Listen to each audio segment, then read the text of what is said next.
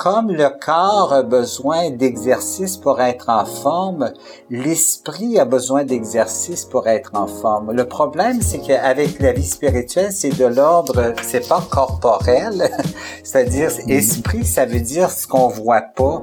Alors, c'est sûr, souvent on perçoit pas qu'on n'est pas en forme spirituellement. Mm. Alors, la mise en forme, moi je dis qu'il faut faire des push-ups spirituels, mm-hmm. il faut faire des exercices spirituels parce que sinon on n'est pas en forme.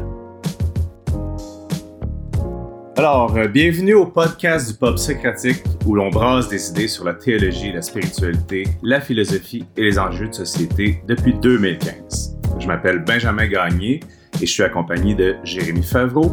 Aujourd'hui pour parler de spiritualité contemplative dans le but de nous introduire aux pratiques qui mènent à la transformation. Nous sommes avec trois praticiens de traditions chrétiennes différentes, ayant tous un héritage de formation spirituelle. Le frère Gabriel Côté est membre de la Société des Jésuites et anciennement responsable de la Villa Saint-Martin à Pierrefonds. Dominique Ourlin est pasteur pentecôtiste à la retraite ayant servi en France et au Québec et Céline Lowe est fière de pouvoir de changer avec un intérêt spécial pour la transformation globale de la personne à travers l'intimité croissante avec Jésus. Alors, euh, ben, bonjour à tous et merci d'être avec nous. Bonjour. Bonjour. Bonjour. Merci d'être là tout le monde. Pour euh, commencer, dans le fond, euh, j'ai introduit un peu à travers euh, ma, propre histoire et mon propre cheminement dans la spiritualité chrétienne. Puis la spiritualité, puis les exercices spirituels, la discipline spirituelle, ces trois termes-là ont, dans la vie du croyant, une importance capitale. Puis là, ça, c'est vrai pour les tenants de la religion en général, mais c'est aussi vrai pour une partie de ce qu'on appelle aujourd'hui des sans-religions. Euh, de manière très large, je me lancerai en disant que la spiritualité, ça semble possible hors de la religion, mais que la religion me semble intrinsèquement spirituelle. En tout cas, dans mon cas, ma spiritualité a été principalement religieuse.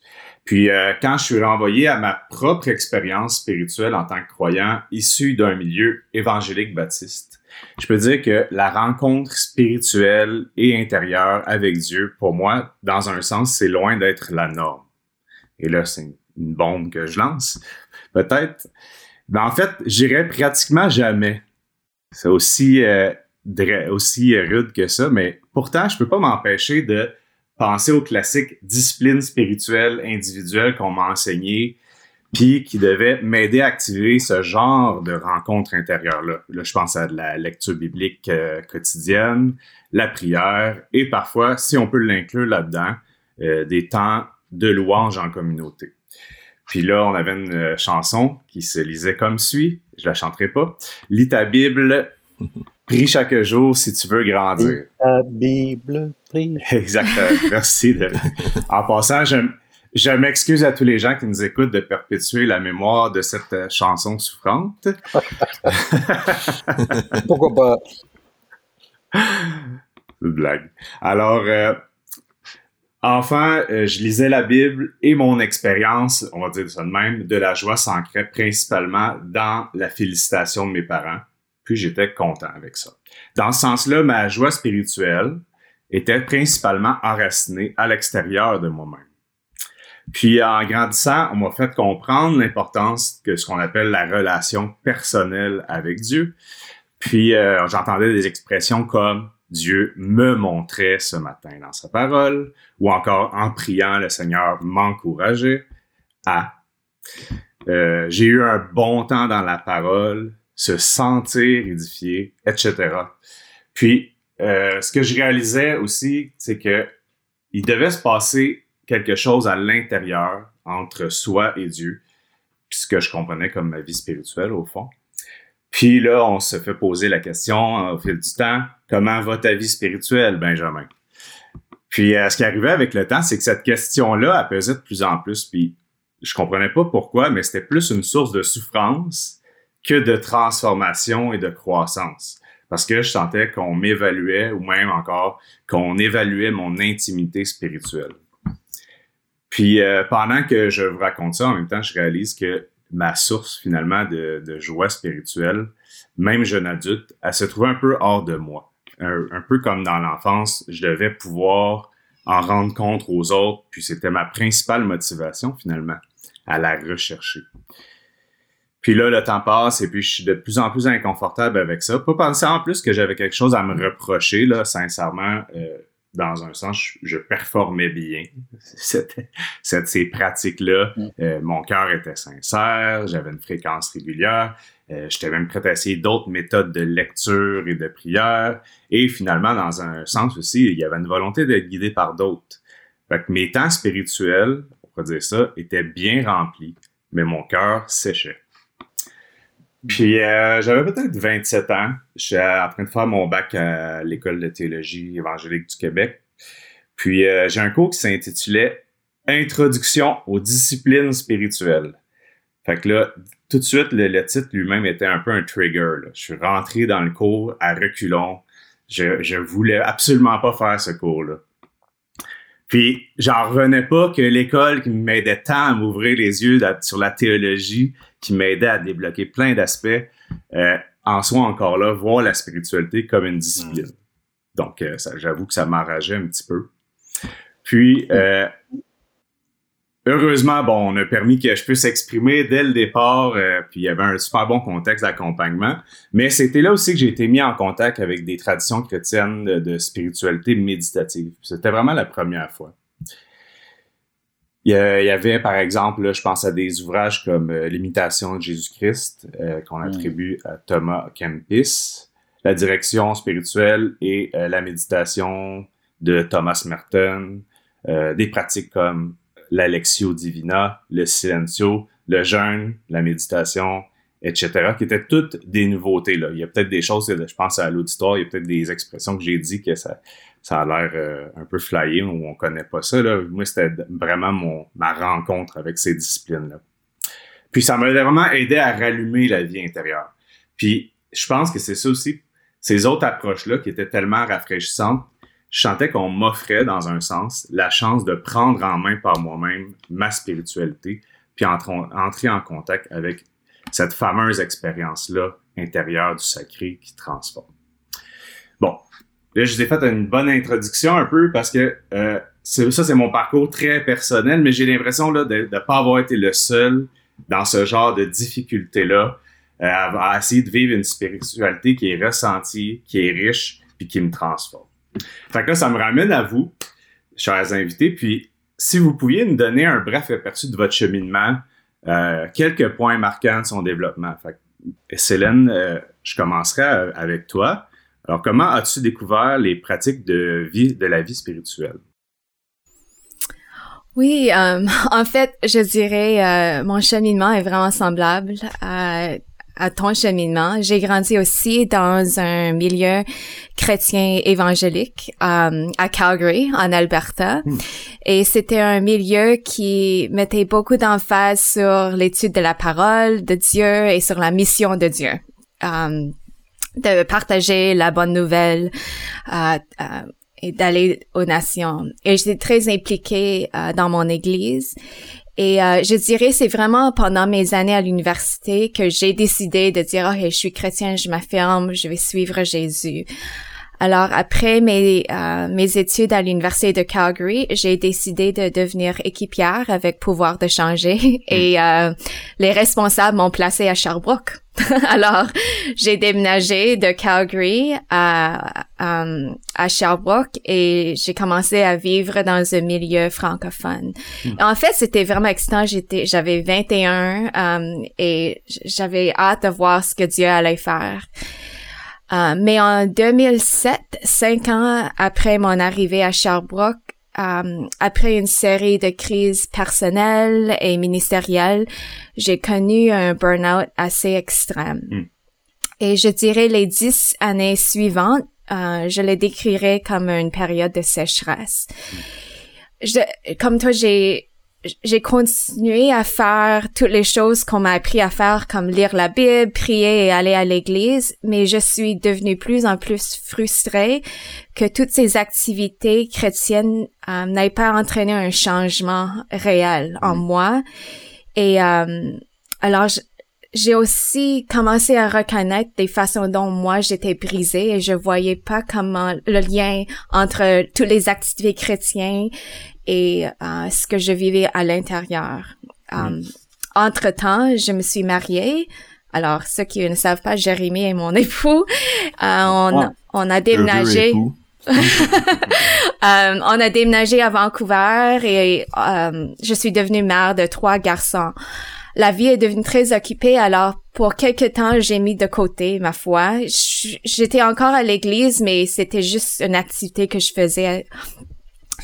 Mais je dirais, il y a environ cinq ans, je suis devenue vraiment désespérée. Je croyais en Jésus, mais j'avais du mal à voir sa pertinence dans ma vie de tous les jours.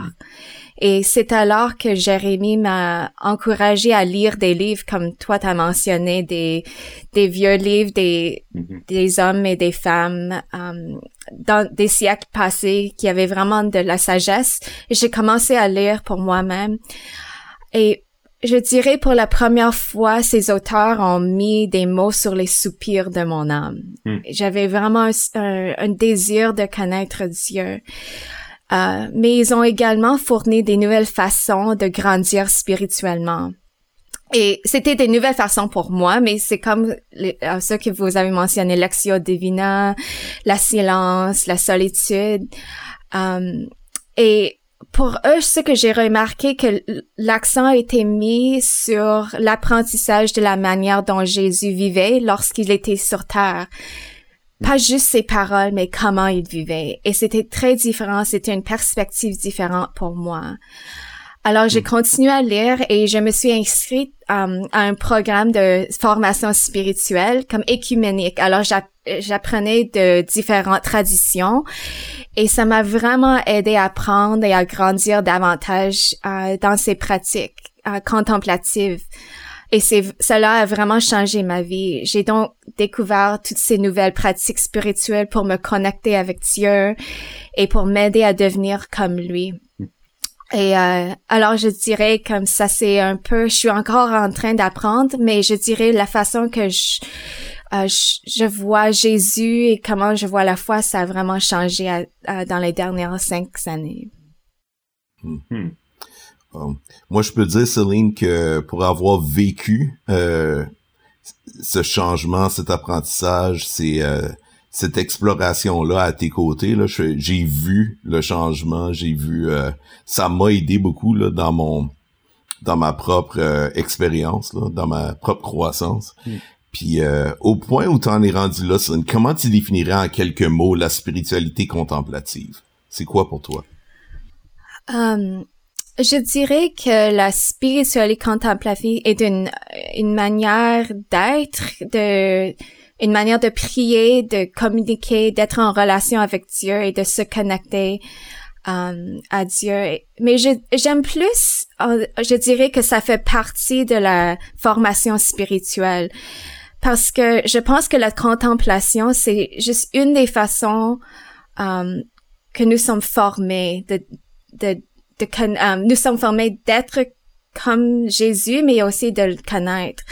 Je pense que pour moi, la contemplation, les pratiques contemplatives, le but de ces pratiques, c'est de grandir en amitié avec Jésus, mais aussi de grandir en formant notre, ma vie intérieure afin que ma vie intérieure devienne comme la vie intérieure de Jésus. Hmm. Fait que pratiquement parlant, donne-nous juste peut-être euh, un petit aperçu là. Ça, ça a l'air de quoi la façon que tu pratiques ta spiritualité au quotidien? Um, c'est une bonne question. On a trois garçons, hmm. jeunes garçons. La vie est très occupée, hmm. mais j'ai trouvé des moyens de pratiquer. Um, je dirais que pour moi, une des um, pratiques que je fais, c'est je, je, me lève très tôt le matin. Alors, hmm. je me lève vers 5 heures le matin parce que j'ai réalisé que j'avais besoin du temps avant que mes enfants se lèvent. Um, et je prends du temps avec Dieu. Et dans le passé, je passais beaucoup de temps à lire la parole ou de trouver des versets, mais ces temps-ci, je dirais que une grande partie de ce temps, c'est juste d'être silencieux devant Dieu, de hmm. prendre le temps du silence. Et je dirais, c'est c'est juste d'être attentif à la présence de Dieu et aussi euh, d'être conscient de mes propres émotions, de mes propres pensées, de inviter Dieu euh, dans ma présence aussi. Et puis je lis des je lis la Bible, mais d'habitude je prends juste quelques versets et je prends le temps de méditer là-dessus. Alors ça c'est mon le matin et, je prie pour des personnes. Euh, mais je dirais, à fur et à mesure de ma journée, il y a certains moments que je, ce que je fais en tant que pratique, c'est juste peut-être en tant quand je suis en train de cuisiner ou je fais le lavage, c'est d'avoir un verset ou une prière qui m'aide pendant la journée ou juste une phrase. Et c'est très simple, mais c'est faisable en tant que mère à la maison chez nous. Euh, mais c'est juste d'être conscient de la présence de Dieu euh, pendant ma journée. Ah, merci Céline. Donc, Gabriel, si on passe à toi, j'aimerais ça savoir un peu euh, ton histoire, comment tu as découvert les pratiques spirituelles, euh, comment tu les as développées. Puis, parle-nous un peu de d'où tu viens et de, et de ce que tu fais à travers les années. Bon, alors moi, je suis originaire de l'Alberta aussi. Alors, je suis un francophone qui vient de l'Alberta, mais ça fait 30 ans que je suis au Québec. J'ai des euh, racines euh, très québécoises. Mon nom, c'est Côté. Alors, euh, mm-hmm. c'est le nom, je pense, un des noms les plus communs au Québec. Alors, c'est mes grands-parents qui ont émigré dans l'Ouest canadien en 1908. Et je suis venu à Montréal pour me joindre à une communauté religieuse des jésuites. Alors, bon, si vous connaissez pas les jésuites, ben c'est eux qui ont fondé le collège Sainte-Marie, le collège Garnier à Québec et le collège euh, euh Brébeuf à Montréal. Mm-hmm. Alors ça, c'est des fondations euh, de la communauté jésuite, entre autres. Euh, voilà. Euh, alors aujourd'hui, on est un peu euh, partout au Canada et à peu près 16 000 jésuites dans le monde entier. Alors c'est une, une, grande communauté dans l'Église catholique. Alors moi, comment j'ai découvert, découvert la pratique spirituelle? Moi, au début de la vingtaine, je travaillais dans une usine et dans une usine, bon, c'est-à-dire je travaillais, je dormais, je mangeais et chaque jour je prenais la même routine. Et à un moment donné, je me suis dit, ah, si c'est ça vivre, ça me tente pas. Mm. J'ai l'impression vraiment de juste exister et que je ne vis pas pleinement. Mm. Et ça, cette prise de conscience m'est venue parce que je travaillais en usine. Puis en usine, je travaillais avec des écouteurs pour bloquer les oreilles à cause du bruit. Alors, ce qui arrivait, et ça, bon, je m'en suis rendu compte des années après, j'ai vécu deux ans de silence intérieur. Alors, pendant ce travail en usine avec les bouchons, j'ai commencé à, à, à m'écouter intérieurement. J'ai commencé à rêver, j'ai commencé à, à, penser de ce que je voulais faire de ma vie. J'ai commencé à, à, me brancher avec ce que je vivais intérieurement. Alors ça, ça je dirais, ça m'a mis en route. Et un jour, dans mon salon, une expérience très simple, mais tout à coup, c'est comme si je m'étais euh, réveillé c'est comme si je me suis dit, euh, non, la vie, là, il faut que ça soit autre chose. Ça peut pas être ce que je vis. Puis si la vie a un sens, c'est-à-dire, il faut que je cherche du côté de Dieu. C'était comme si ma conscience s'éveillait à cette réalité-là, que si euh, je voulais avancer dans ma vie, je voulais que ma vie ait un sens, il fallait que je cherche Dieu. En tout cas, il fallait que je cherche un sens à ma vie. Et puis que Dieu fallait qu'il soit, qu'il fasse partie de cette affaire-là. Et euh, ça, j'ai, j'ai, vécu une expérience, une grande joie intérieure. C'était comme, euh, je dirais, une rencontre. Euh, moi, j'appelle ça une rencontre de Dieu. C'est un peu difficile à définir, mais c'est comme si j'étais rempli de cette certitude que j'étais aimé de Dieu, puis qu'il fallait que je cherche un sens avec lui. Alors ça, ça suffit pour me mettre en route. Après ça, bon, j'ai commencé à m'intéresser à la Bible, bon, à parler avec des gens qui vivaient de la spiritualité et tout ça. Quelques années plus tard, autour de 26 ans, j'ai décidé, bon, pour poursuivre ma route, je vais aller étudier en philosophie. Alors, j'ai commencé un bac en philosophie et parallèlement à ça, j'avais un goût de retrouver mes racines culturelles. Alors, j'ai déménagé à Saint-Boniface au Manitoba, qui est à peu près 16 heures de route de chez nous, euh, pour étudier en français et en philosophie. Alors, j'ai fait mon bac en philosophie. Après ça, la logique naturelle, je vais continuer, mais maintenant en théologie. Alors, j'ai fait de la théologie. j'ai fait un bac en théologie à Ottawa. Et puis, euh, c'est ça, il y a eu comme... Euh, j'avais pas de pratique spirituelle. J'avais euh, je cherchais intellectuellement j'étais euh, j'étais curieux je lisais plein de choses. Et je voulais aussi discerner ma vocation parce que de plus en plus quand j'avançais je me suis dit et Dieu est-ce qu'il y a des désirs sur moi est-ce que lui il veut quelque chose pour moi aussi? C'est pas juste Gabriel qui veut faire des choses dans sa vie mais peut-être que Dieu veut quelque chose et ça, ça a commencé à m'intéresser. Alors, tout le discernement de comment Dieu m'appelle à le suivre, comment le Christ, comment Jésus m'appelle à le suivre, ça devenait de plus en plus important. Et là, j'ai fait ma théologie, ma philosophie, puis il y a personne qui m'a aidé avec cette, cette fameuse question spirituelle. Alors, tout à coup, je rencontre en, je rencontre une dame qui donne les exercices spirituels de Saint Ignace. Alors, euh, j'y raconte un peu mon histoire. J'ai dit, ça fait 6-7 ans que je suis en cheminement, puis il n'y a personne qui m'a aidé avec cette affaire-là. Et là, on, après notre conversation, j'ai demande naïvement, et toi, est-ce que tu pourrais m'aider avec ça? Et elle me répond, bien oui, je peux t'aider.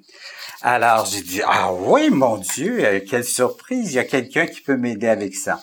Alors, elle me propose des exercices de Saint-Ignace qui se vit dans la vie courante, c'est-à-dire quotidien. Chaque semaine, je la rencontre, elle me donne des exercices spirituels, je les fais à la maison, je me donne un temps de méditation chaque jour et je vis cette démarche-là pendant un an, un an et demi. Alors, en vivant cette démarche-là, je commence à, lui dire, euh, bon, peut-être six mois, une fois rentré dans cette, cette activité-là, ces exercices, je lui dis, j'aime beaucoup ça, j'ai l'impression que ça me colle à la peau. Et là, euh, je demande, c'est la spiritualité de qui ça sort d'où? Et là, elle me parle des jésuites. Et là, bon, je continue la démarche et c'est ça qui m'a amené à entrer chez les Jésuites. Alors, c'est ce, je ce trésor spirituel qui m'a été communiqué par cette femme. Alors, c'est pas un jésuite, c'est une femme. Alors, parce que chez les jésuites, il n'y a pas de femmes, c'est une communauté d'hommes. Alors, cette femme qui me transmet cette expérience-là, qui me, qui me dynamise, qui me fait vivre, qui donne un sens à ma vie. Alors, je décide de faire une demande pour entrer chez les jésuites. Et six mois plus tard, j'entre chez les jésuites en 1991. Et là, bon, chez les jésuites, bon, c'est sûr que j'arrive avec ce que je suis. Moi, je suis d'abord, euh, j'ai une formation en musique, alors euh, violoniste et mon intérêt pour la spiritualité. Alors, depuis que je suis jésuite, euh, ça, ça a toujours été mes deux intérêts. Alors, comme jésuite, je travaille dans ces deux domaines-là. Je fais de l'accompagnement spirituel, je fais de la musique. Euh, J'étais directeur d'un centre de créativité, le Jésus, où on travaille art et spiritualité, mm. et ensuite directeur euh, d'une maison de ressourcement spirituel. Je dirais un point marquant dans ma vie spirituelle, ça a été, euh, c'est-à-dire ma famille venait euh, d'une où la pratique religieuse était le dimanche. Hein? On va à la messe le dimanche, c'est une pratique religieuse. Mon père, je me souviens quand j'avais dit que je deviendrais jésuite, il dit quand même t'exagères, tu sais, Dieu, Dieu le dimanche, mais là tous les jours, à tous les moments, c'est un peu, c'est un peu trop quoi. Hein? Mm. Alors et là, bon, j'ai, j'ai commencé à passer vers une pratique religieuse où je vais à la messe, où je participe au sacrement, à une pratique spirituelle, c'est-à-dire qui vient de l'intérieur. Euh, et les exercices spirituels, c'est une pratique, euh, c'est d'abord une pratique spirituelle. Et je suis jusqu'à aujourd'hui, euh, c'est-à-dire je suis reconnaissant que, parce que vous savez, dans notre tradition catholique, on est très fort sur la pratique religieuse et il y en a peu qui ont découvert la pratique spirituelle qui est inscrite dans notre histoire. Alors, moi, je dis toujours qu'il y a quelqu'un, cette femme, qui m'a amené au sous-sol de mon église, qui m'a fait découvrir la mine d'or, c'est-à-dire un trésor spirituel qui était dans notre sous-sol et qu'elle me l'a présenté. Et puis moi, je me suis dit, c'est ça que je, je veux donner aux autres aussi, c'est-à-dire ce trésor spirituel qui est une pratique spirituelle qui nous aide, je dirais, à avancer dans notre relation avec nous-mêmes, puis avec le divin en nous, avec Dieu et avec le avec Jésus. Alors voilà quelque chose que j'ai découvert. J'ai fait aussi un passage entre, vous savez, euh, trouver un sens à ma vie, c'était très noble comme recherche, mais vous savez, trouver un sens à ma vie, c'était très centré sur Gabriel. Hein? trouver un sens à ma vie. Mm-hmm. Mais il y a un, moment tournant dans ma vie quand j'étais en crise, parce qu'on vit, on vit tous euh, des moments de, de, de, crise, de difficulté. La grande question qui s'est posée, puis c'est, je, je, je crois que ça venait de Dieu lui-même, c'est-à-dire, est-ce que tu me cherches vraiment, Gabriel? Tu sais, est-ce que tu te recherches toi-même, tu sais, ton, ton sens à ta vie, ton, ton, ton ego, euh, tu, sais, tu peux dire je, je me cherche moi-même, ou est-ce que tu cherches vraiment Dieu? Et ça, je dirais, la réponse à cette question-là, pour moi, a été très importante pour vraiment dire, ben là, je veux que ce soit Dieu qui soit au cœur de ma vie. Mm-hmm. Et je, je, je me mets en route vraiment pour là chercher Dieu. Euh, et la spiritualité que je vis m'aide, je dirais la pratique spirituelle m'aide à trouver hmm. ça. Voilà. Merci Gabriel pour euh, ouais ces, ces aperçus là, de, de ton cheminement là, c'est vraiment c'est très inspirant. Peux-tu juste en finissant nous donner quelques aperçus peut-être des pratiques de Saint Ignace justement euh, que que tu que tu emploies et qui t'ont le plus servi à ta transformation? Donne-nous juste un petit aperçu, s'il te plaît. C'est sûr que moi, j'ai une pratique spirituelle quotidienne. Alors, une des choses que je fais quotidiennement, c'est euh, ce qu'on appelle l'examen. Alors, l'examen, bon, je traduis ça euh, dans mon langage d'aujourd'hui, je dirais, c'est faire le tour de mon cœur dans dix minutes. Parce que l'examen, dans le passé, on pense, euh, on utilisait ce mot-là et ça a été transformé en examen plutôt moral. Est-ce que je suis? Est-ce que je fais, est-ce que je fais des péchés? Bon. Et moi, je dis, il faut s'arrêter chaque jour pour faire le tour de notre cœur. Qu'est-ce qui s'est passé dans ma journée? Pour quelles raisons je rendrai grâce au Seigneur aujourd'hui? Qu'est-ce que j'ai reçu comme don? Euh, et puis vous savez ce qu'on reçoit de Dieu, bon, on reçoit tout. Hein? Euh, on a un Dieu qui donne. D'abord, euh, je suis un vivant, je suis vivant. Chaque matin, je me je me réveille puis je me dis bon, j'ai le don de la vie aujourd'hui. Hein? Mm. Bon, rendre, rendre grâce à Dieu pour pour tout ce que je reçois. Je prends du temps pour faire ça et dans mon quotidien. C'est-à-dire, l'examen, cet exercice m'enracine dans le réel, où Dieu se rencontre. Dieu se rencontre là dans le réel de ma vie, dans le quotidien de ma vie. Alors, je rends grâce pour ce qui se passe dans ma journée. Puis ensuite, dans un deuxième étape de cet examen-là, je... Euh, moi, je suis pas toujours, ma vie n'est pas toujours une réponse adéquate à ce que j'ai reçu. Alors, ça, ça me donne un moment, je dirais, je me donne un moment, je dirais, où je demande pardon, où je dis, ben là, euh, ouais, là j'ai raté mon coup, quoi. Euh, j'ai pas été à la hauteur de l'amour. Et puis je regarde aussi le demain. Et demain, comment j'ai le goût de, de, vivre ma relation avec Dieu euh, ou cet après-midi? Alors, comment je me sens appelé à aller plus loin euh, demain? Alors, dirais l'examen, c'est un des, exercices que je fais quotidiennement et, des, et parfois deux fois par jour. Euh, je me donne aussi une heure de, contemplation, c'est-à-dire où je, prie, je prends le temps de contempler euh, un texte biblique, alors la parole de Dieu, ou, ou parfois aussi, euh, je, je, contemple et je, je médite sur une expérience que j'ai vécue aussi. Euh, parce que j'ai une croyance profonde que Dieu agit dans notre expérience humaine. Si Dieu est devenu humain dans la personne de Jésus, c'est-à-dire que c'est dans l'humanité que Dieu se rencontre. Alors, dans mon humanité, Dieu habite. On pourrait dire, comme chrétien, que l'Esprit habite au plus profond de nous. Alors, il habite dans mon expérience. Alors, je peux amener mon expérience dans la prière mhm. aussi. Alors, je me donne toujours une heure de contemplation. Je me donne aussi annuellement une retraite de huit jours pour pouvoir me retrouver huit jours, faire une relecture de mon année, de voir comment m'aligner pour la nouvelle année qui s'en vient. Et aussi au début de mon cheminement et deux ou trois fois dans ma vie, je me donne un 30 jours de silence aussi. Ça, ça fait partie de notre formation jésuite. On a 30 jours de silence où on fait les exercices spirituels de Saint-Ignace et on est accompagné par quelqu'un.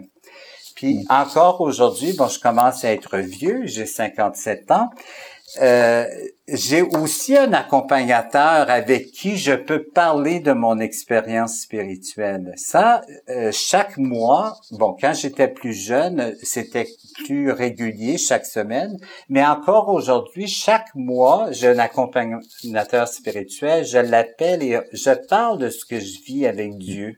Et ça, ça m'aide à nommer les choses pour moi.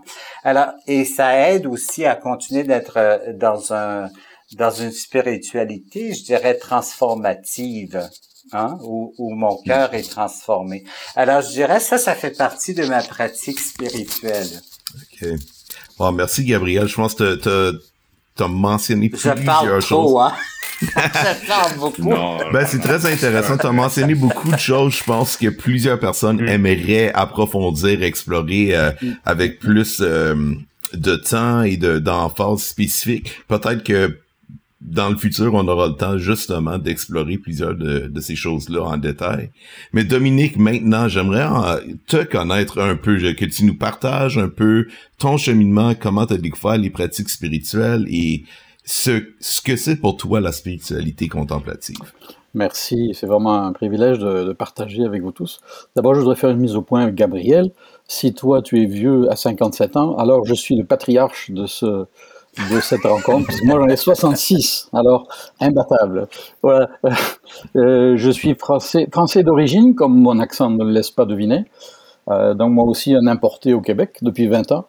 Et euh, c'est ça, c'est vers il, y a, à peu près un demi-siècle que j'ai découvert la foi, que j'ai découvert, que j'ai eu une rencontre personnelle avec le Seigneur, si je puis dire, où vraiment j'ai pris conscience de son amour et de sa réalité. Euh, je suis issu d'une famille catholique très pratiquante et très traditionnaliste, euh, donc c'était ouf, un petit peu euh, particulier. Mais j'en ai retenu notamment une chose, c'était un, respect profond pour la personne de Dieu. Alors après, il y a beaucoup de choses qui pouvaient être très difficiles, mais en réalité, il y avait un, un respect qui m'a profondément marqué et euh, dont Dieu, je crois, s'est servi ensuite pour me, rejoindre quelque part. Enfin, en tout cas, j'avais 16 ans à peu près. Et pour moi, euh, les pratiques spirituelles, ça a été... Euh, ben, je dirais que c'est... Je crois que quand on vit une, ce qu'on peut appeler une nouvelle naissance, euh, c'est presque quelque chose qui jaillit au départ spontanément, le fait de lire la Bible, découvrir les évangiles, la personne de Jésus, euh, et puis la prière, le, le, la louange, la reconnaissance, ça semble naturel, spontané. Euh, en tout cas, ça faisait partie de, cette découverte euh, dès, le début, ainsi que le partage au sein d'un petit groupe. C'était un groupe de jeunes, évidemment, j'étais jeune. Euh, et, donc l'Église. Alors, oui, au début, pour moi, ça a été quelque chose d'assez spontané, évident presque, au moins au niveau de la lecture de la Bible, la découverte de la Bible, de la prière, la louange ensemble. Euh, mais c'est vrai qu'après, avec un petit peu de temps, après, on, réalise qu'il y a c'est un apprentissage à faire. Il n'y a rien d'acquis définitivement loin de là. Euh, ensuite, bah, très jeune, 17 ans et demi, je suis allé à l'école biblique euh, à Bruxelles, en Belgique, où j'ai rencontré ma femme, mais aussi où Dieu a fait tout un travail dans mon cœur. Euh, j'ai vite réalisé que c'était loin d'être juste euh, une formation académique, même si c'était ça, Mais euh, c'était d'abord un gros frottement avec toutes sortes de cultures. On venait de, je sais plus, on était 35 euh, dans notre classe étudiants, venant de, plus de 20, pays différents, de, des cinq continents, quoi. Je veux dire, c'était incroyable. Mmh. Alors, où le, le, choc des cultures, ça c'est une bonne école aussi. Et là, on découvre que au-delà de, de, de, la théologie ou avec, euh, il y, a, y, a, le besoin d'apprendre à avoir une vraie relation avec Dieu qui nous aide à, à avoir une vraie relation avec les autres. euh, quand on est cinq dans la même chambre, qu'il y a un Africain, un Danois, un Italien, un Français, euh, et puis mhm. je ne sais, plus, je plus trop d'où venait l'autre. C'était intéressant. Et je dirais que j'ai autant appris euh, de, de, de l'interaction, comme on dit, euh, avec les autres que, que des cours qui étaient eux-mêmes passionnants. Mm. Et puis après ça, au bout de deux ans, ça, ça a été un choc radical. Français, c'était encore les années où on faisait une année de service militaire. Alors, euh, en temps de paix, hein, bon, entendons-nous bien, mais du jour au lendemain, quasiment, je me suis retrouvé de l'école biblique, sorti du, bouillon biblique, plongé dans la, glacière de, l'armée, quoi. Et ça, j'avoue que ça a été un petit peu traumatisant. Euh, Peut-être aurait mieux valu l'inverse, mais bon, d'un autre côté, ça m'avait un peu pré préparé, si on veut. Et là, j'ai envie de dire, je me suis retrouvé avec une foi toute nue. C'est-à-dire, euh, euh, il n'y avait plus l'ambiance, il n'y avait plus le, wow, l'encouragement mutuel, euh, prier ensemble, etc. On se retrouve tout seul. Et, quelle ambiance, quelle ambiance. Euh, et puis, mais ça a été une belle expérience qui m'a justement ancré un petit peu plus dans le fait que, dans le fond, ben oui, j'avais une foi toute nue, c'est-à-dire tout ce que j'avais, c'était ma Bible et, mon cœur et et mes pensées que je pouvais tourner vers Dieu autant que je le voulais, que je choisissais de le faire. Alors ça a loin d'être, ça a été loin d'être rose, loin d'être parfait, loin d'être euh, euh, spectaculaire, mais ça a été euh, un peu une corde à laquelle je me suis accroché et qui m'a beaucoup aidé. Puis en cours de route, j'ai rencontré des gens intéressants avec qui on a fait un bout de chemin. Et puis après ça, ben, pendant 45 ans, j'ai été pasteur à temps plein en France d'abord et puis en Belgique depuis 20 ans, il y a 20 ans. Et euh, je suis sûr qu'il y a plein de gens qui pensent que, bah, un pasteur, évidemment, il, il baigne dans les pratiques spirituelles, il est, il est tellement là-haut, dans les hautes sphères. Euh, la vérité, ne le dit à personne, c'est que on est comme tout le monde, quoi. euh, un pasteur, c'est un être humain comme les autres. Et euh, oui, la, la pratique de, du ministère pastoral fait que ça nous, ça nous pousse, ça nous force quasiment à, à, à devoir davantage, davantage, à devoir dépendre de Dieu et, et prendre du temps dans la prière, dans la Bible, dans, dans l'examen. Euh, J'ai beaucoup apprécié ce que Gabriel partageait là-dessus, euh, la remise en question devant Dieu, etc. Mais c'est, alors dans un sens, ça nous y pousse encore plus tous les jours pour faire face aux, besoins du ministère pastoral la prédication, la visite de, personnes dans toutes sortes de situations, etc. Mais en même temps, euh, comme tout le monde, ça fait toutes sortes de pressions euh, qui font que on peut très facilement négliger, prendre pour acquis que ben, on est pasteur, donc euh, euh et, et qu'on peut se reposer en quelque sorte sur euh, sur nos acquis, quels qu'ils soient, ou qu'on pense qu'ils sont. Alors, c'est aussi une redécouverte. Une phrase d'Ésaïe qui m'a toujours beaucoup interpellé, enfin depuis longtemps, qui dit euh, c'est dans le retour à moi et le repos que sera votre salut. C'est dans le calme et la confiance que sera votre force. Et euh, alors le retour à Dieu, c'est la repentance, c'est la remise en question, c'est s'humilier devant lui, mais pour moi c'est devenu plus que ça. C'est une autre dimension qui est, euh, pour moi les, pratiques spirituelles, ça, dans un sens, c'est à chaque fois. Euh, et, et comme disait Gabriel, c'est pas juste l'affaire d'une fois par jour, mais d'un retour. En quelque sorte, chaque fois que joue ma Bible, c'est un petit peu un retour, parce que ben euh, mes pensées vagabondent, et puis il y a toutes sortes de choses qui se passent, une multitude de préoccupations, comme dit le psalmiste, hein, qui, euh, ça, je sais pas si vous êtes comme moi, je vous le souhaite pas à cet égard, mais euh, ça bourdonne là-dedans, c'est une bouilloire, c'est effrayant, jour et nuit, non-stop, c'est fatigant.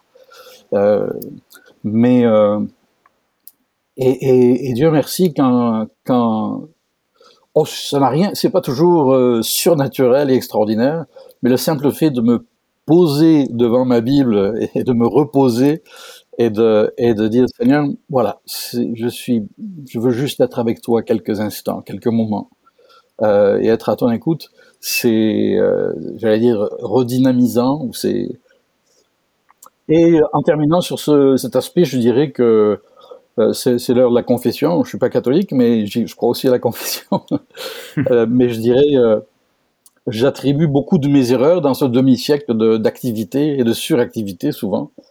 Hmm. j'attribue beaucoup de mes erreurs et de mes mauvaises décisions à un manque de, je dirais, de sérénité dû à la négligence justement des pratiques spirituelles. Pourtant, elles ont toujours fait partie de ma vie mais euh, je suis sûr d'avoir manqué beaucoup de choses que Dieu aurait voulu me dire euh, pour m'arrêter, me, me, me, freiner, me, me, réorienter, si seulement j'avais été euh, un peu plus attentif. J'aurais peut-être évité aussi l'un ou l'autre de mes trois infarctus, ça, ça Dieu seul le sait, et un début de burn-out. Euh, euh, Céline parlait tout à l'heure de burn-out, mais dans tous les cas, quel privilège de pouvoir euh, savoir qu'on, oui, on peut s'approcher de Dieu. M'approcher de Dieu, c'est mon bien, disait David, hein, et c'est tellement vrai. Hmm. Merci Dominique. Je pense que tu as, fait allusion à, à, plusieurs euh, pratiques spirituelles que tu n'as pas euh, peut-être mentionnées par leur nom nécessairement, mais tu, tu, tu en as parlé avec éloquence, le, le fait de s'arrêter, de hmm. ralentir, de avec intention euh, se départir de certaines choses, essayer de euh, se vider les pensées dans un certain sens, dans le sens de pouvoir se refocuser sur Dieu là, euh, puis l'importance de toutes ces choses là, là en lien avec la méditation. Si. merci de nous avoir partagé. Oui. Donc juste pour dire, quand tu dis vider les pensées, je, je nuancerai. Euh, on, est loin de méditation, méditation transcendantale et autres. Je veux dire, c'est pour moi, c'est impossible de faire le vide autrement qu'en faisant le plein. Quoi. C'est-à-dire, il faut mhm. qu'il croisse et que je diminue. Quoi. Donc, il y a que quand je quand je je, je, je, nourris mes pensées de, de ce qu'il est et de sa parole et de sa présence que que les autres me fichent la paix un moment, quoi. que ça se calme un peu dans la marmite. Ouais, ouais, ouais. Puis merci de faire cette nuance parce qu'en fait, ça, c'est une des questions qu'on veut aborder dans, dans les prochaines minutes parce que justement, il y a pour beaucoup de gens, quand on parle de méditation, quand on parle de spiritualité, juste le mot spiritualité, ça mhm. crée une anxiété chez certaines personnes. Puis avec raison, mais je veux dire, euh, c'est tout à fait légitime de, de poser des bonnes questions. Puis au pop socratique, c'est ça qu'on veut faire. Mhm. on veut permettre aux gens de, de pouvoir réfléchir sur des questions qui souvent ils ont besoin d'être posées, mais ah, le forum il existe pas toujours. Fait que mm. j'aimerais ça dans les prochaines minutes qu'on puisse justement euh, essayer d'analyser un peu ensemble à travers nos connaissances, nos euh, les environnements dans, dans lesquels on on a évolué, dans lesquels on évolue toujours. Euh, c'est quoi la place de la spiritualité contemplative euh, dans le vécu chrétien, on pourrait dire euh, idéal ou vécu à son plein, euh, selon son plein potentiel. C'est selon la plénitude de l'esprit, comme on pourrait dire, selon la façon que la Bible l'exprime. Qu'est-ce qui arrive à une vie spirituelle, peut-être pour commencer, lorsqu'on néglige euh, les pratiques. Dominique, tu as commencé à y répondre déjà. Euh, est-ce que Céline t'aimerait contribuer peut-être quelques idées? Euh, pourquoi c'est nécessaire de vivre ce côté contemplatif? Oui, je, je dirais j'apprécie beaucoup déjà ce que Gabriel et Dominique en a parlé, mais je dirais que moi, j'ai grandi dans un milieu où on parlait beaucoup de ah les grands commandements, aimer Dieu et aimer les prochains, mais on néglige beaucoup euh, le fait que la Bible nous dit que nous aimons parce qu'il nous a aimés le premier. C'est une, une, relation avec Dieu et une relation, ça prend du temps, ça prend du temps à communiquer. Et en fait, nos actions, une réponse envers Dieu, ça prend Um, c'est en fait ce qu'il veut, c'est que c'est un, c'est une réponse à son amour envers nous. Et comme toute relation qu'on a, soit avec nos, um, nos époux ou épouses, avec nos enfants, ça prend du temps. Alors, si on prend pas ce temps avec Dieu et de vraiment bâtir cette relation, ça devient juste des activités. C'est comme on travaille pour Dieu. On oublie qu'au fond, c'est une relation avec lui. Et euh, on peut faire beaucoup de choses pour Dieu, mais on néglige la vie, intérieure. Et je pense que pourquoi la contemplation est importante, c'est que vraiment la connaissance de soi, c'est aussi essentiel pour grandir. Et c'est seulement dans le silence et la solitude qu'on prend conscience de notre, nos émotions, nos, euh, oui, de nos pensées. Et je dirais que présentement dans notre culture, c'est le contraire. On veut toujours avoir une distraction. On veut toujours avoir des choses qui nous amènent à penser hors de nous-mêmes. Mais quand on est pratique, c'est là qu'on devient conscient de où on est brisé, où on a besoin de Dieu, où on a besoin um, de lui dans la façon qu'on aime les autres. Alors, oui, ça, alors ce sont ces deux choses, c'est le fait qu'on a besoin vraiment d'être ancré dans notre identité de bien-aimé, qu'il nous aime, tel que nous, nous sommes. Mais aussi, c'est là qu'on peut vraiment connaître nous-mêmes aussi et de lui demander de nous aider à être la personne qui, à la façon qu'il nous a créés et de devenir plus comme lui. Mm-hmm. Puis, je, me, je, je, rebondis un peu là-dessus, puis euh, ça revient là dans les histoires, puis avec ce que tu dis aussi, Céline, sur euh, le silence. Je peux pas m'empêcher de penser. Je, euh, je réalise qu'il y, a une dimension très physique à, cette, à cet aspect-là. Puis souvent, on peut entendre dans tout ce qu'on dit, en tout cas, j'ai comme un regard sur moi-même. C'est comme si moi-même, à l'époque, je pouvais écouter cette, notre discussion qu'on a là, puis euh, on peut être pris dans des concepts, euh, puis même dans un sens, presque le silence, ça peut devenir presque un concept. Euh, mais, de, en tout cas, je sais pas, je le ramène à la dimension physique. Il y a, vraiment comme, à la fois, peut-être, je sais pas, c'est une question d'environnement, c'est une question d'écarter des choses euh, comme concrètement, tangiblement, mais aussi il y a une dimension, euh, j'imagine, euh, où ton, tu prépares ton corps à être dans cette, mm-hmm. dans cette posture-là de silence. J'entends cette, cette chose-là qui revient, je peux pas m'empêcher de, de, de, de pas, pas la nommer, on dirait. Là. Mm. Oui, je suis d'accord que c'est une posture parce que comme pendant la pandémie, on a passé beaucoup de temps seul, ou...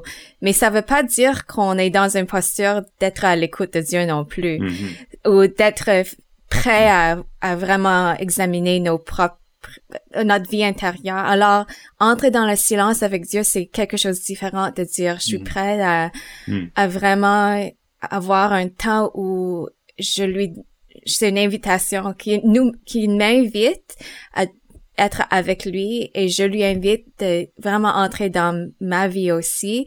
Mais ça c'est c'est ça prend de l'intention. C'est pas mhm. juste oh parce que j'ai rien d'autre à faire. Mhm. c'est que je prends le temps de dire je veux bâtir cette relation avec Dieu et je vais je vais pas écouter la musique. Je vais juste prendre du temps. C'est c'est pourquoi pour moi c'est le matin parce que c'est le seul moment. C'est silencieux mhm. chez nous parce que dès que mes enfants se lèvent, c'est comme le chaos. Mhm.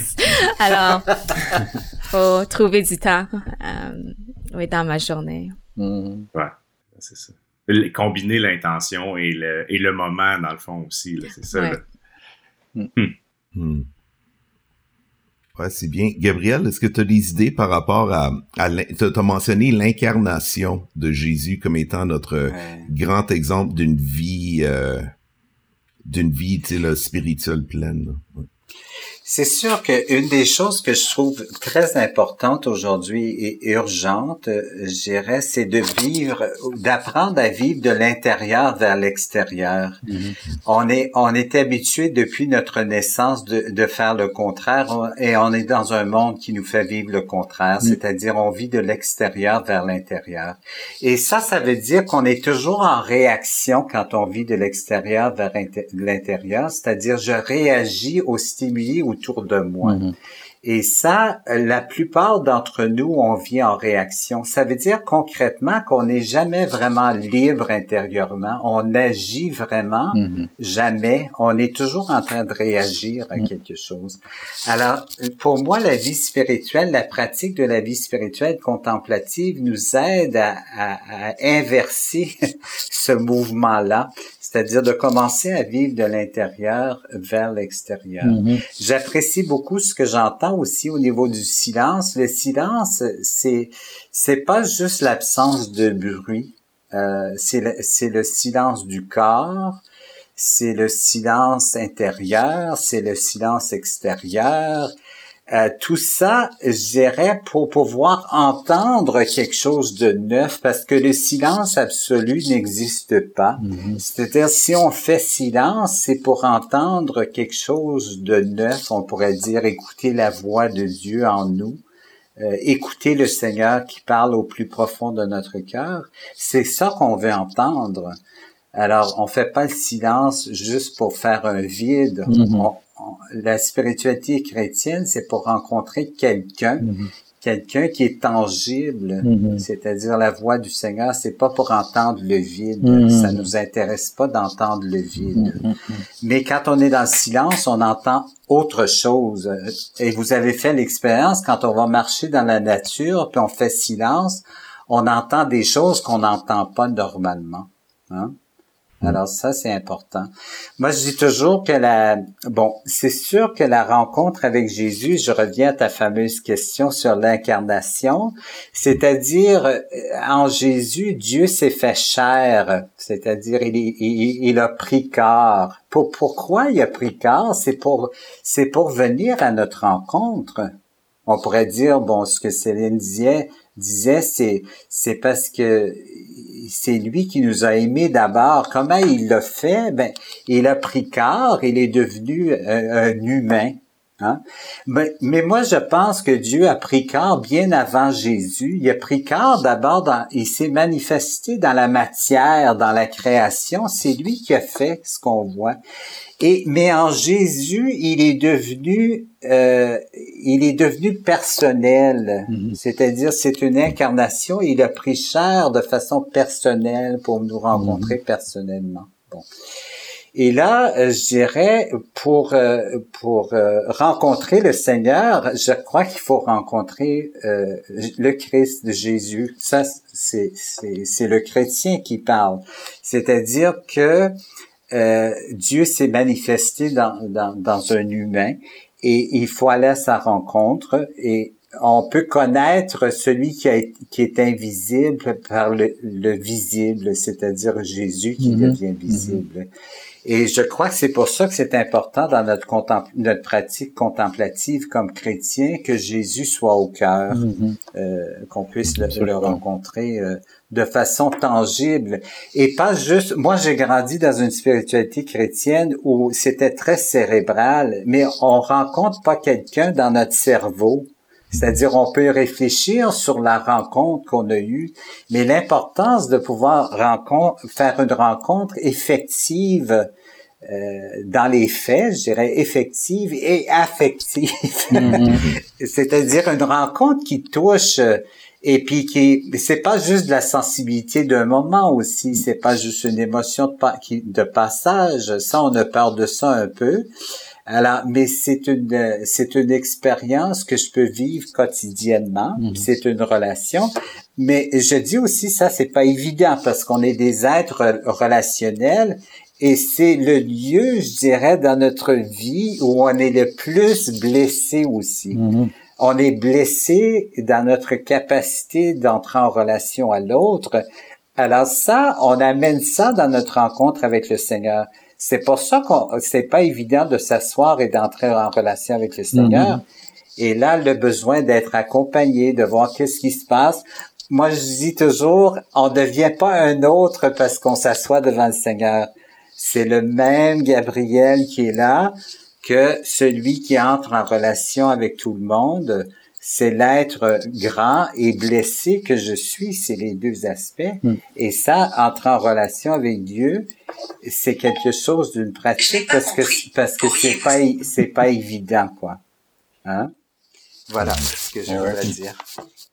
Il y en a qui n'ont pas compris, mais c'est dommage, hein, parce que c'était très clair. Siri intervient des fois, elle m'écoute Ah, et ouais. elle dit des choses.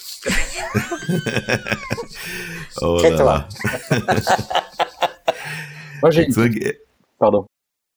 Oui, Dominique, j'allais te, te demander si tu avais des commentaires. Ah oui, j'espère. Hein. Euh, non, pardon, je plaisante.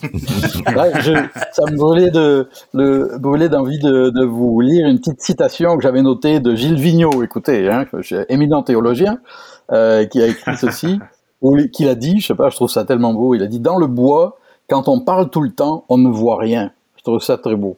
Hmm. Quand on parle tout le temps, on voit rien. Parlons de silence. Et puis euh, aussi une autre citation d'un- plus éminent quand même théologien de, de Paul que vous connaissez qui dit euh, et ce verset me, cette phrase me j'aime pas dire ce verset parce qu'on a tellement saucissonné la Bible souvent dans, surtout dans nos milieux d'où je viens mais les versets versets alors que quand on considère que pendant quoi 13 ou 15 siècles il n'y avait pas de verset ni de chapitre il y avait le livre donc euh, euh, on était bien obligé là je suis hors sujet mais de, de, de rentrer dans de contempler l'ensemble voilà ça c'est pour. Ouais, Re- très revenir ouais. justement, et 2 Corinthiens 3,16 où Paul dit Nous tous qui, sans voile sur le visage, contemplons comme dans un miroir la gloire du Seigneur, nous sommes transformés à son image, gloire en gloire, ou de progrès en progrès, on pourrait dire, hein, par l'Esprit du Seigneur. Je trouve ça magistral. Et euh, parce qu'il il, souligne notre appel à, apprendre à contempler, même si on n'est pas des contemplatifs euh, innés, spontanés, mais c'est un apprentissage. euh, on a deux petites filles avec ma femme et on en est gâteux évidemment. Et euh, c'est quelque chose d'être avec elle, pas plus tard qu'hier, j'étais dans son jardin, puis on regardait des, fleurs, de tournesol qu'on a plantées ensemble. Et je sentais qu'il y avait un petit peu de, ah, de, contemplation là. De, alors moi, ça me donne un plaisir. euh, mais à travers, à travers ma lecture de la Bible, euh, ça me paraît tellement important.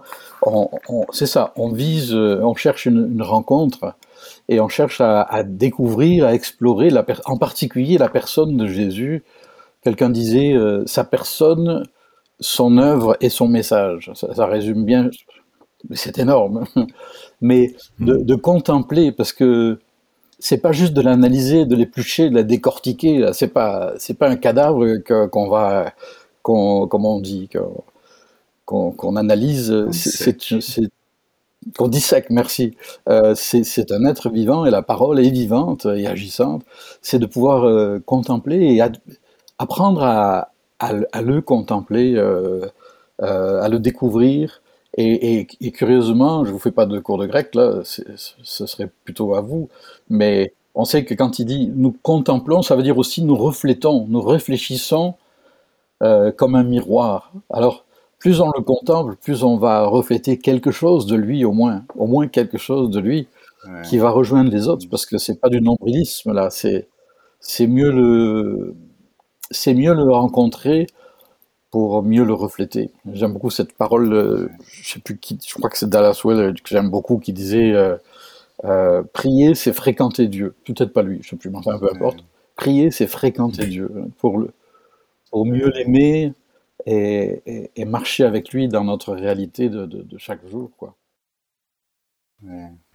Ouais.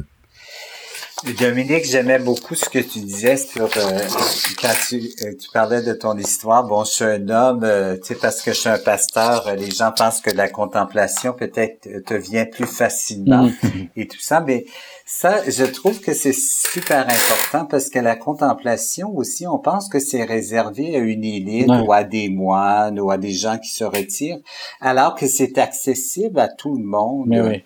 Alors, une spiritualité contemplative accessible à tout le monde. T'as pas besoin d'être éduqué, t'as pas besoin Mhm. d'être un moine, t'as pas. C'est c'est vraiment à, à ta portée. Et ça, je trouve que c'est super important dans notre monde aujourd'hui.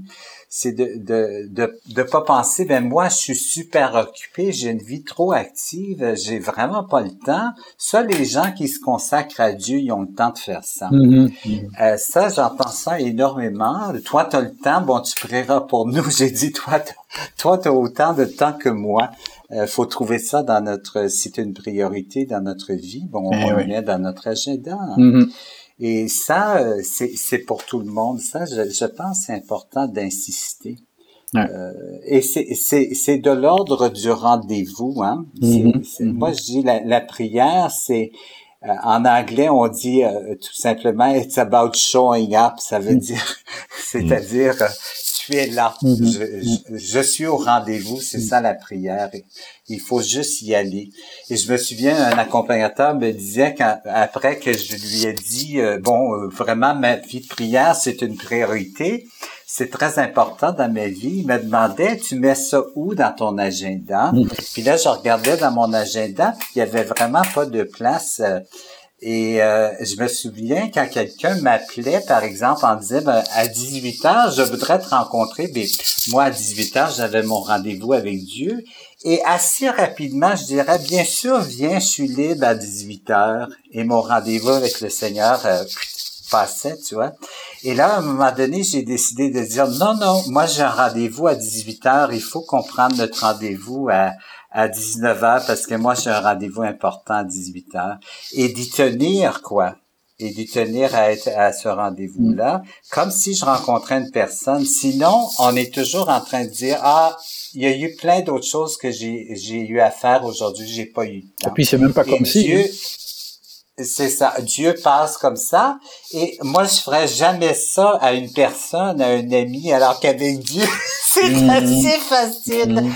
Bon, euh, il prend le bord, puis ça prend pas de temps. Alors, tu vois, là, et on dit, bon, non, non, c'est pas fait pour moi. Alors, vous voyez, c'est... euh. Je pense que c'est important de, de tenir à ce rendez-vous. Ouais. En tout cas, j'apprécie beaucoup ce que tu disais. Ouais, merci Gabriel. Il y a un côté vraiment intentionnel, je crois là, tu sais, puis puis de se rappeler de du fait que Dieu est réellement une personne. Comme tu dis, on ferait jamais ça à un de nos amis avec qui on prend un rendez-vous là. Euh, Ouais. Je pense que c'est- c'est très bien de pour nous de de voir les choses comme des choses très concrètes. La spiritualité, c'est quelque chose de très concret. C'est des actions concrètes, comme Benjamin soulevait. Euh, ça touche autant au corps que qu'au reste de notre être. C'est quelque chose de très holistique également. Je crois qu'il faut faire attention de de de pas le garder juste dans l'abstrait. Je pense que tant et aussi longtemps que la spiritualité puis la prière, toutes ces choses-là, c'est juste quelque chose d'abstrait ça n'aura jamais la puissance dans nos vies, la puissance transformatrice euh, que ça peut avoir. Mhm. Euh, J'aimerais vous demander une avant-dernière question, si possible, par rapport à, pour revenir à cette idée de l'intellect et de et du mystérieux, de la mystique, de la contemplation, parce que je sais qu'il y a beaucoup de nos auditeurs qui sûrement euh, ne sont pas très très familiers avec le côté plus expérientiel, mystique, contemplatif de la spiritualité. Ils veulent savoir, il y, il y en a certains qui veulent savoir, est-ce que c'est vraiment correct, légitime? Peut-être si un d'entre vous, peut-être euh, euh, Gabriel ou Dominique, si vous voudriez nous parler un peu, ça, ça vient d'où ça, cette spiritualité plus contemplative et mystique dans la tradition chrétienne? Est-ce que vous pourriez juste nous partager un peu à travers l'histoire? Ça, ça, ça ressemble à quoi? Ça a été quoi la place de cette sorte de spiritualité? Je laisse le micro à Gabriel volontiers pour l'histoire. Je suis pas, je suis pas très fort. J'ai des, notions, mais trop vagues. Ça n'a pas besoin d'être la exhaustif, mais... Puis juste, J'allais dire la, j'allais j'allais dire la même chose, Dominique. Mais je vous savez le premier, que les, hein? euh, c'est-à-dire que les gens qui ont eu le, je dirais, le désir de se donner euh, entièrement au Christ, bon, euh, je dirais les ermites au désert au début de la tradition chrétienne, ça, ça, ça a été ça, hein, de pouvoir partir au désert et d'être d'être avec Dieu, hein.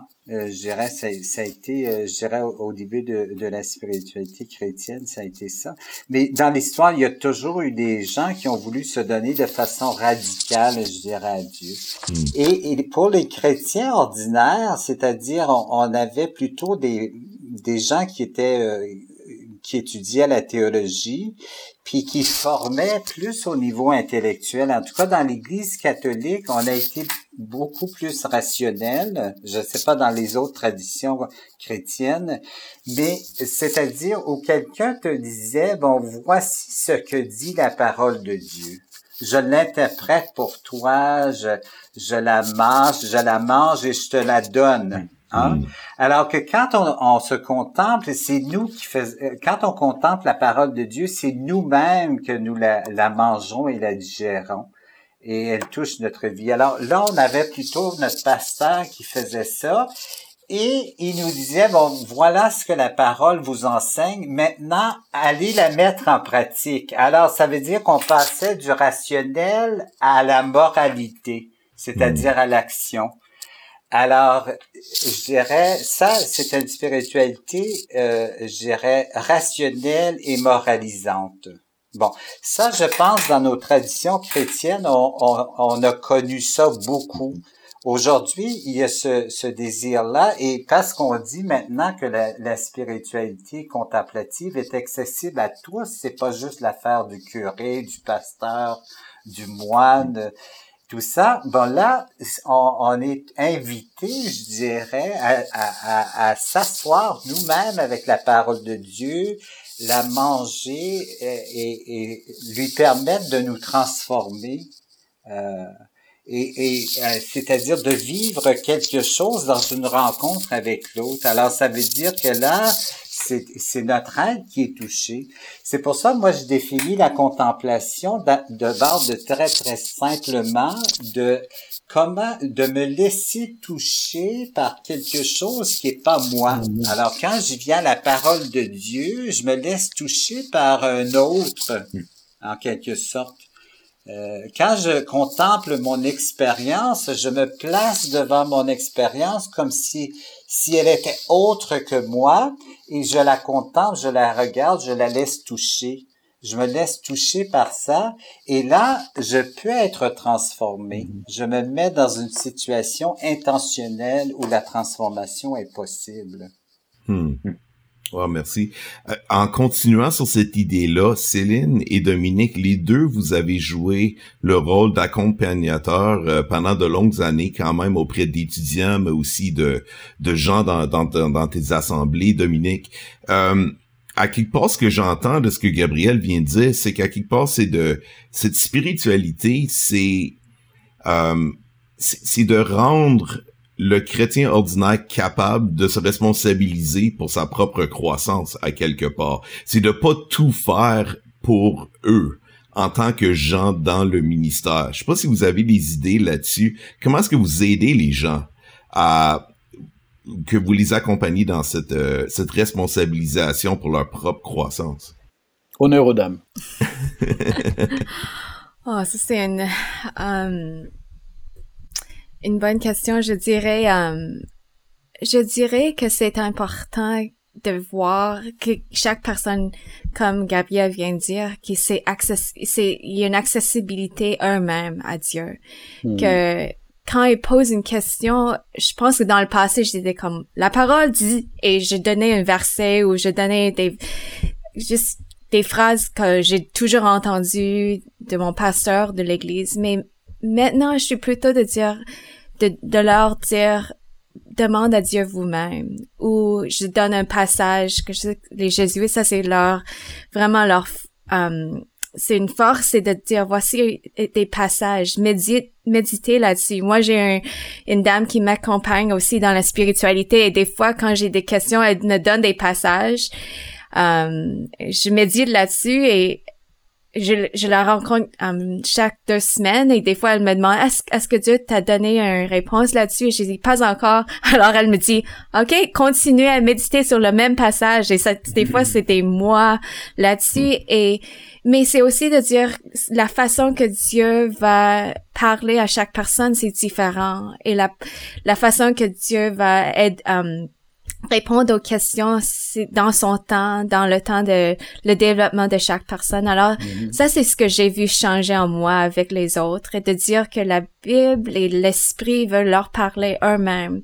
Mhm. Et aussi de, um, oui, c'est comme Gabriel vient de dire, c'est pas juste le curé ou le pasteur et c'est pas juste oh, la moralité de oh, ça c'est ce qui est bon et ce qui est mauvais, mais c'est de dire que Dieu est dans tout ce qu'il vit c'est une invitation de demander Jésus à leur accompagner dans dans leur vie quotidienne, dans mm-hmm. chaque moment, dans leur dans leurs émotions, dans leurs pensées. Alors, ça c'est une façon pour moi que j'essaie d'accompagner, de, de, leur aider à l'écoute de Dieu et mm-hmm. d'être attentif à sa présence. Mm.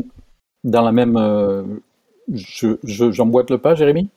Dans, la même, dans le même fil, je dirais dans le même fil, euh, depuis certaines années, en réalité, je pense depuis très longtemps, mais plus ces dernières années, euh, mon, chaque fois que j'ai l'occasion de prêcher dans une église ou l'autre qui, qui, est prête à m'endurer, je, mon, mon, plus grand désir, ma, ma, passion, je dirais vraiment, c'est d'apporter un, un, message. En général, c'est une introduction à un livre biblique, comme dimanche dernier sur l'Épître aux Éphésiens, rien que ça, c'est tout un monde. Mais c'est de, c'est pas de faire une étude biblique de 30-40 minutes sur les Éphésiens. C'est, c'est que quelque part, par, la, par l'action du Saint-Esprit, je puisse communiquer quelque chose qui fait qu'à la fin, les gens vont avoir le goût euh, de, de rentrer chez eux et de lire l'Épître aux Éphésiens et de l'explorer par eux-mêmes.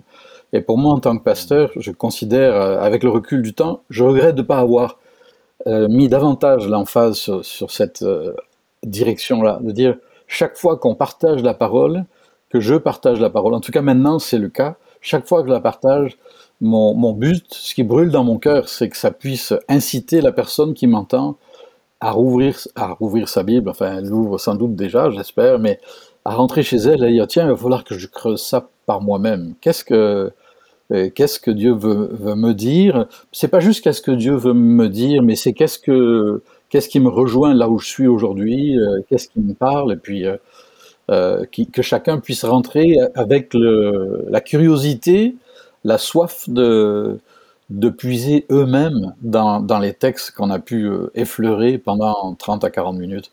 Alors, j'essaie de faire un petit peu la même chose quand c'est un contact plus personnel. Parce que dans le fond, quand on y pense, un, pasteur, un prêtre, qui que ce soit qui s'aborde un groupe, de 10, 20 personnes, ou 100 ou 200 ou plus, euh, quelle prétention ce serait de penser un seul instant qu'on va être capable de sortir un speech qui va rejoindre chacune de ces personnes? On n'a aucune espèce d'idée d'où viennent les gens, ce qu'ils vivent, les fardeaux qu'ils portent, les drames qu'ils vivent, les, les tentations qu'ils traversent et tout ça. Et puis on est là, et puis on va apporter le, sermon du, siècle qui va qui va changer le monde, etc. Faut, faut peut-être arrêter un peu là de, rêver, euh, mais on est là pour pour pour apporter pour apporter un, éclairage sur la parole qui peut dont Dieu peut ensuite se servir pour aider la personne à faire son bout de chemin. Alors euh, pour moi c'est toute un, une autre perspective. D'abord ça m'enlève beaucoup de pression. Je, je suis pas le gars qui va devoir avoir réponse à tout à coup de versets bibliques ou de révélations euh, supposées. Mais, mais on est là, oui, pour apporter la lumière de la parole euh, et ensuite dire, ben, ok, à vous de jouer cette semaine. Et ça, moi, ça m'a, ça a même revitalisé, je dirais, ma, en tout cas, pour moi, ma préparation de, de, de, mes interventions ici ou là. Parce que finalement, c'est ça. C'est de responsabiliser chacun, pardon, de d'amener chacun à dire, hey, c'est entre toi et Dieu, parce que la semaine est longue de dimanche midi à, à dimanche la semaine prochaine 10 heures. C'est long une semaine. Oui. Je voulais juste ajouter, euh, j'avais un professeur dans le programme où j'étais inscrit qui a dit, il avait un, un mentor qui l'a aidé quand il a commencé le ministère. Il dit, c'est quoi ton, c'est quoi, as-tu, euh, peux-tu m'aider? Qu'est-ce que je devrais faire en tant que ministre, ou pasteur? Et son mentor a dit, il faut que chaque fois que tu es devant les gens, il faut que tu sois conscient que chaque personne est assis à côté, en anglais, a pool of tears. Comment est-ce qu'on traduit ça en... Ça serait comme un Full of tears. C'est sa propre, ouais, comme, comme une flaque de larmes, qui se sont accumulées. Il dit, quand t'es devant une, euh, dans, devant les gens, il faut que tu, sois conscient que chaque personne a une flaque de larmes à côté d'eux. Vous connaissez pas leur histoire et ce que Dieu est en train de faire dans leur vie et on s'est pas été là juste pour que tu sois présent avec l'autre personne mm-hmm. et que tu sois là pour démontrer l'amour. Et pour moi, ça m'a beaucoup aidé parce que dans le passé, je voulais juste donner une, une solution à un problème ou juste donner des phrases, mais je comme tu viens de dire, Dominique, on connaît pas l'histoire, comme mm. on connaît pas le cheminement, mais on sait que Dieu est à l'œuvre. Et pour nous, des fois, c'est juste d'être présent, mm-hmm. um, comme Dieu est présent avec nous, d'être présent avec les autres. Ouais, absolument. Mm-hmm. Puis, euh, j'ai, je, je, rebondis un peu sur ce que vous dites, parce que là, on est comme dans le, le, champ de la, l'accompagnement spirituel, puis euh, vous parliez de euh, si vous parlez devant une foule par exemple donc c'est sûr qu'il y a un rapport un peu plus euh, c'est ça là on se présente vraiment humblement pour essayer d'être là devant les les, les, les, pool of tears que tu nommais. Euh, dans l'accompagnement plus personnel j'entends je me je me suis posé la question au fur et à mesure que je vous entendais puis on parle de beaucoup je, l'ai dit autrement au début, je dis ça me prendre en charge ma propre spiritualité, mais vous êtes là comme accompagnateur à essayer de rendre les gens responsables un peu de leur propre cheminement, leur propre vie spirituelle intérieure. Puis euh, des fois, j'ai l'impression euh, qu'on on est attaché à des, des, méthodes ou des façons de faire, euh, d'alimenter notre vie spirituelle intérieure. Puis là, en fait, j'étais curieux de vous entendre un peu sur le sujet. Est-ce que vous pensez qu'il y a des saisons. C'est ce que j'ai l'impression aussi, même dans vos, vos propres récits, là, que vous faisiez un peu de, de votre histoire spirituelle. Mais est-ce qu'il y a des saisons pour des approches? Est-ce que des fois, comme accompagnateur, vous dites, ah ben, euh, par exemple, je vais aller pour pousser l'exemple le, plus loin euh, d'un point de vue chrétien, mais arrêtez de lire la Bible euh, pas ce matin ou cette semaine ou X temps, parce que finalement, ça nous fait juste nous maintenir dans, euh, dans un état qui nous empêche finalement de grandir. Je sais que c'était presque hérétique, qu'est-ce que je suis en train de dire là, mais euh, il y a... Euh, puis en tout cas, faites-vous ça des fois de, dire, OK, là, on, change un peu d'approche. Est-ce que c'est une autre saison de vie, il faut changer le signe? Puis aussi, il y a comme une question, en fait, ça serait, mais c'est quoi les signes qui sont qui nous indiquent qu'on doit persévérer? Dans une manière de faire. Puis ce serait quoi des signes qui seraient de dire ben, peut-être serait temps d'aller visiter autre chose, parce que que je comprends, la, la tradition chrétienne a, plusieurs, plusieurs approches à la vie spirituelle. Je sais pas si ma question est, est claire, là, mais moi, je trouve que c'est une très, très bonne question. J'aime beaucoup quand tu utilises le mot saison. Mhm. Euh, moi, quand j'accompagne les gens, c'est sûr que moi, j'accompagne quelqu'un dans son expérience. Alors, je, je marche avec la personne dans son expérience. Et c'est sur l'expérience spirituelle, c'est comme, euh, c'est-à-dire, elle a ses étapes et on, on on, on, part, je dirais, de l'enfance, je dirais de la naissance, et on, il y a une maturité. Alors, il y a des, il y a des façons de faire, euh, des façons de prier, on pourrait dire, de façons de vivre sa vie spirituelle qui fonctionnent pour un bout, mais quand on, quand on, on grandit, on se dit, le moyen que j'utilisais pour contempler, pour prier, ça marche plus. Mm-hmm parce que je suis rendu ailleurs. Mhm. Alors, moi, quand j'accompagne quelqu'un, c'est sûr que quand la personne passe les étapes, euh, à un moment donné, la prière, ça devient sec, bon, ça marche plus. Là, on cherche ensemble, euh, parce que les méthodes contemplatives, c'est toujours des méthodes, mhm. c'est toujours des moyens euh, qu'il faut pas confondre, je dirais, avec ce qu'on mm-hmm. cherche, parce qu'on cherche profondément la rencontre avec Dieu. Si le moyen fonctionne pas, ben on va changer le moyen. Mm. Alors ça, j'accompagne la personne pour trouver le moyen.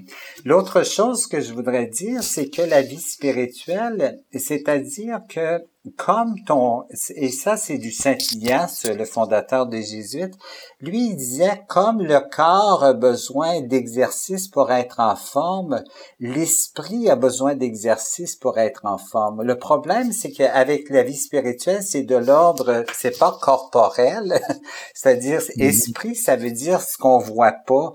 Alors c'est sûr, souvent on perçoit pas qu'on n'est pas en forme spirituellement. Mm. Alors la mise en forme moi, je dis qu'il faut faire des push-ups spirituels. Mm-hmm. Il faut faire des exercices spirituels parce que sinon, on n'est pas en forme.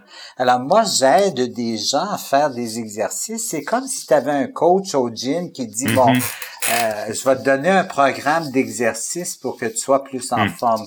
Comme accompagnateur, moi, je, je donne beaucoup d'exercices pour aider les gens à être en forme spirituellement pour que justement ils puissent euh, ils puissent vraiment grandir en, maturité, aller vers Dieu eux-mêmes, par exemple.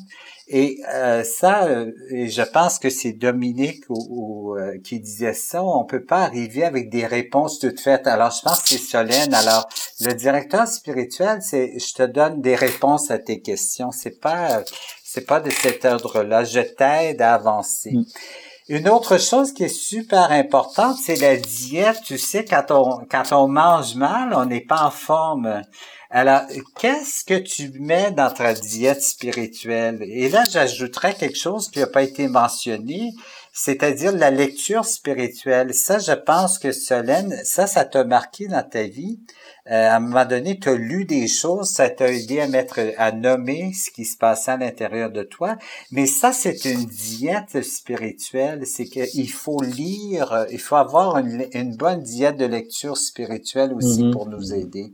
Puis des fois, notre accompagnateur peut nous donner ça. La parole de Dieu, c'est ça aussi. Mais euh, un bon, euh, une bonne lecture d'un mystique, par exemple, qui a déjà fait la route avant moi, ça, c'est super aidant et utile. Célène ou Dominique, avez-vous des, euh, des, choses à rajouter?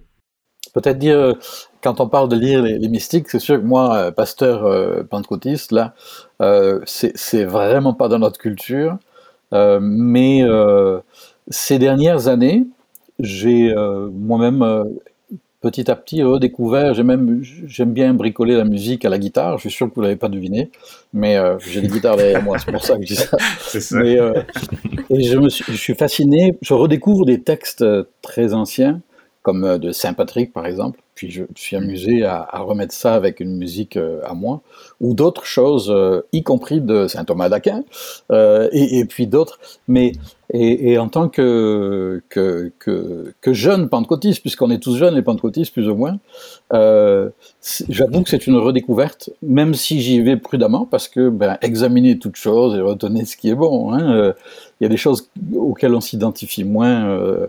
Euh, euh, selon l'histoire, notre histoire spirituelle, enfin, de, notre tradition, on va dire. Mais euh, je, je, c'est ça. Il y, a, il y a toutes sortes de, de, textes magnifiques à découvrir. On a mentionné l'imitation de Jésus-Christ. Ben moi, j'ai découvert ça à 60 ans.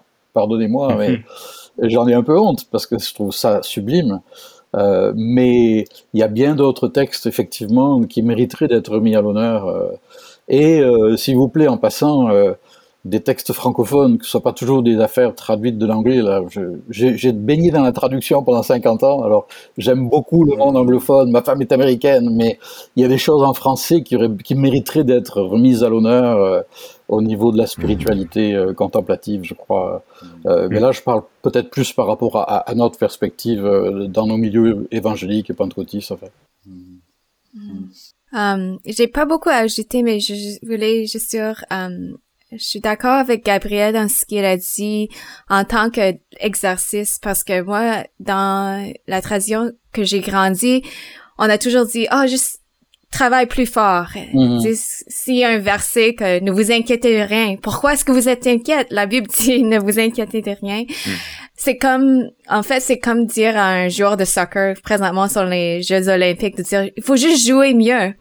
Mais en fait, euh, c'est c'est impossible. Ce qu'ils font, c'est comme le conditionnement hors saison. Il faut faire la musculation ou travailler le cardio. Que notre vie chrétienne est pareille.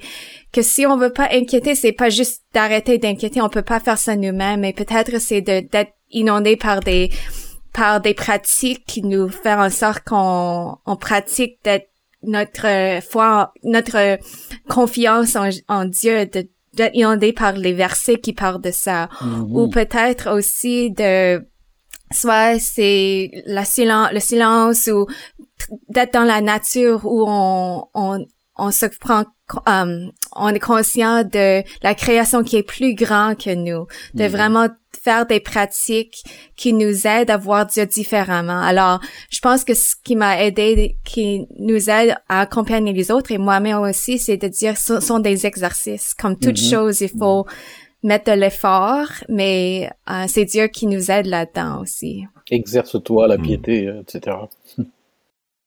Ouais, ouais. Merci Céline. Je pense que ça, c'est vraiment un, un bon mot sur lequel finir. Cette idée-là de les pratiques, les exercices, c'est pas juste au, sur le moment. C'est qu'on les fait en continu afin d'être prêt. euh, pour ce qui va, euh, ce, ce à quoi on va être confronté, pour, pour aussi prendre euh, de force euh, les occasions qui se présentent devant nous pour justement être là pour les autres, pour servir, pour aimer. Euh, c'est toutes ces choses-là. Ça touche vraiment à toute la vie. Puis, euh, en tout cas, moi, j'ai été vraiment très instruit, encouragé euh, par tout ce que vous avez partagé aujourd'hui.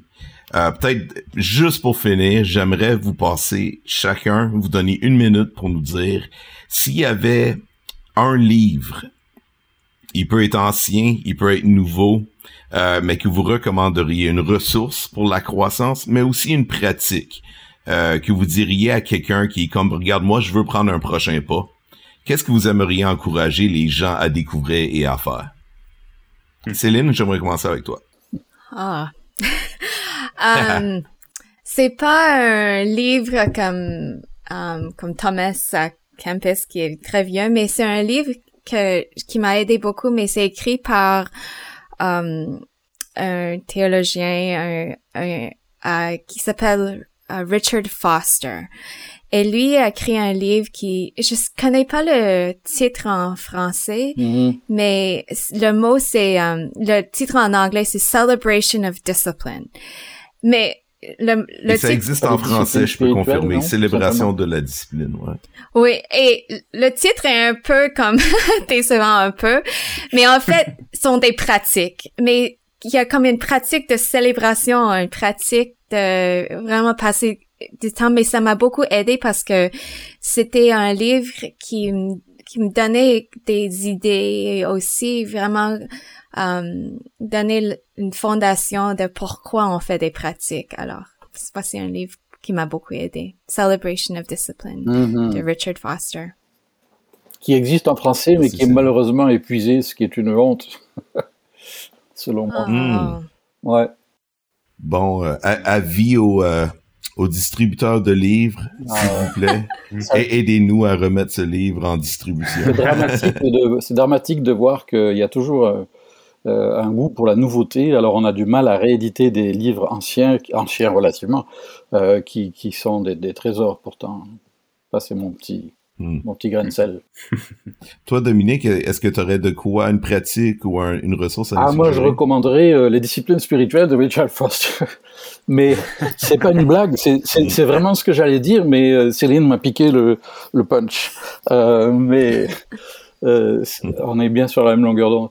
Euh, c'est ça. Et, malheureusement, contrairement à ce que j'ai dit tout à l'heure, beaucoup de livres qui me marquent en ce moment sont des livres en anglais, malheureusement, comme euh, Mark Buchanan, par exemple, euh, God Walk, qui est très intéressant, que je suis en train de lire en ce moment, God Walk. Mais c'est ça. Moi, je dirais, dans tous les cas, je dirais, si ça rejoint la question de savoir si certains sont découragés dans, cette démarche et tout ça, les petits pas, c'est vraiment une marche, c'est vraiment un apprentissage.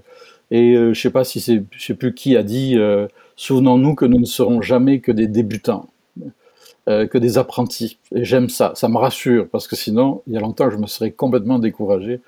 Alors de jamais se décourager de faire des petits pas, de lire un texte court de, la Bible ou d'un livre inspirant, euh, de, de, de, prendre le temps de, de ne serait-ce que quelques minutes euh, où on, se tient là dans le silence devant Dieu, dans sa présence, euh, et, prendre quelques...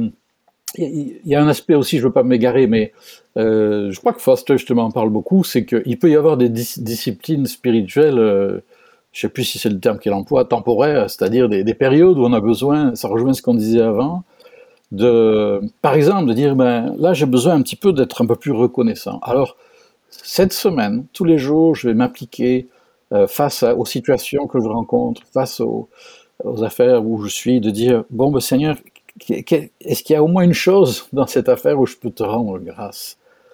Euh, Je peux te, dire merci. Et qui sera peut-être d'ailleurs un point d'ancrage pour, pour, ma foi, pour ensuite tenir bon ou, ou avoir une meilleure attitude. Euh, et, et, plein d'autres choses comme ça. Donc ça passe, tout ça, ça passe par des petites choses qu'on a besoin de cultiver dans notre quotidien, comme le fait d'adopter parfois des prières courtes. Des fois, euh, moi, j'arrive pas à prier, je, je, suis dispersé, je suis éclaté dans ma tête, je suis vraiment. Euh, si vous pensez que je suis bizarre, vous me sous-estimez, je suis bien plus encore. Mais des pour moi, c'est par exemple une, une, une, une petite euh, formule, expression de l'apôtre Paul qu'on retrouve dans presque toutes ses épîtres, qui dit Grâce et paix vous soit donnée ça m'a, ça m'a travaillé ça, grâce et paix. Oui, mais la grâce, c'est la faveur imméritée en Jésus-Christ, et la paix qui en découle. Hein, c'est jamais, c'est jamais paix et grâce. Je crois pas que ça, puisse exister. Mais moi, ça me, ça des, des mauvaises surprises, des mauvaises nouvelles ou autre. Combien de fois ça arrive de soupirer, dire grâce et paix. Et on est à mille lieues d'un mantra ou d'une histoire comme ça. Je, je, respecte ça, mais là, on est, on est dans le, dans le retour, au, contraire, à nos racines, à, nos, euh, être fondé, quoi. Hein, dire, Seigneur, je sais pas trop quoi te dire, mais grâce et paix.